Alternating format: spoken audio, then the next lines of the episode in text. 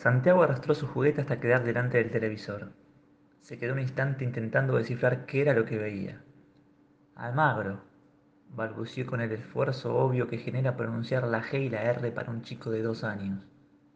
Él no sabía leer, pero los colores de la camiseta eran los mismos que su papá le había enseñado a amar. Justo cuando su padre le iba a explicar que en verdad era gremio el que jugaba, llegó el final del partido y la victoria para el equipo brasileño sobre Lanús. La Copa Libertadores estaba en manos del equipo Gabullo, pero la sonrisa de Santiago no se la quitaba ninguno de los carteles que la televisión mostraba con el nombre real del equipo. Su padre le siguió la corriente. ¿Qué problema podía haber? Total, en el jardín de infantes, ninguno sabía leer.